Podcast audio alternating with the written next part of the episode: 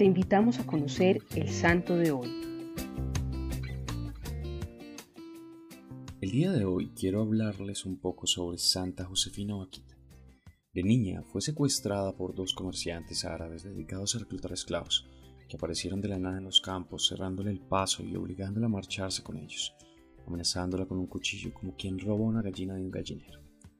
Aquel día en el que su vida se convirtió en una pesadilla, la pequeña de nueve años, por miedo, olvidó todo, incluso su propio nombre y el de sus padres con quienes vivía serenamente.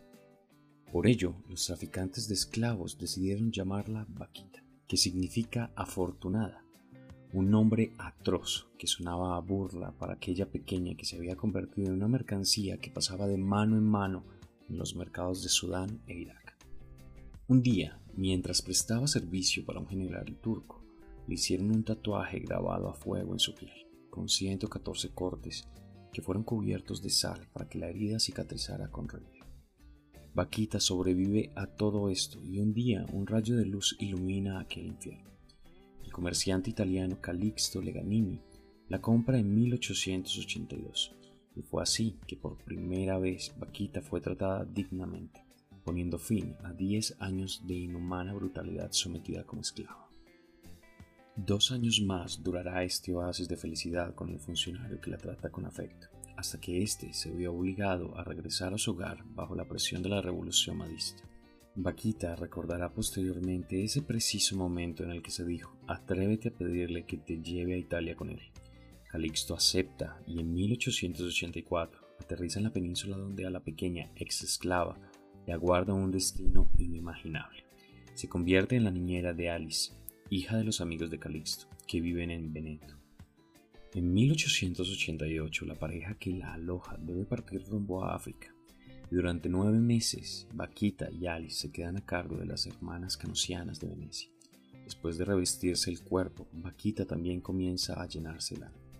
Conoce a Jesús, aprende el catecismo y el 9 de enero de 1890 recibe el bautismo, la comunión y de manos del patriarca de Venecia, adoptando el nombre de Josefina. En 1893 entró en el noviciado de las Canosianas. Tres años después profesó sus votos y durante 45 años fue cocinera, sacristán y sobre todo vigilante del convento Sio, donde aprendió a conocer a la gente y la gente a apreciar la suave sonrisa, bondad y la fe de esta hermana morena, tal y como la llamaban muchos cariñosamente. Para toda la comunidad de Sio fue una jornada de luto cuando Josefina Vaquita murió el 8 de febrero de 1947 a causa de una pulmonía. Afortunada, de verdad así fue su vida, tal y como ella misma lo diría en varias ocasiones. Si encontrara a aquellos traficantes de esclavos que me secuestraron e incluso a aquellos que me torturaron, me arrodillaría y les besaría las manos porque si aquello no hubiera sucedido, no sería ahora cristiana ni religiosa. Santa Josefina Vaquita, cuando niña fuiste vendida como esclava y tuviste que pasar indecibles dificultades y sufrimiento. Una vez liberada de tu esclavitud física, hallaste la verdadera redención en tu encuentro con Cristo y su iglesia. Oh Santa Vaquita, ayuda a todos aquellos que están atrapados en la esclavitud.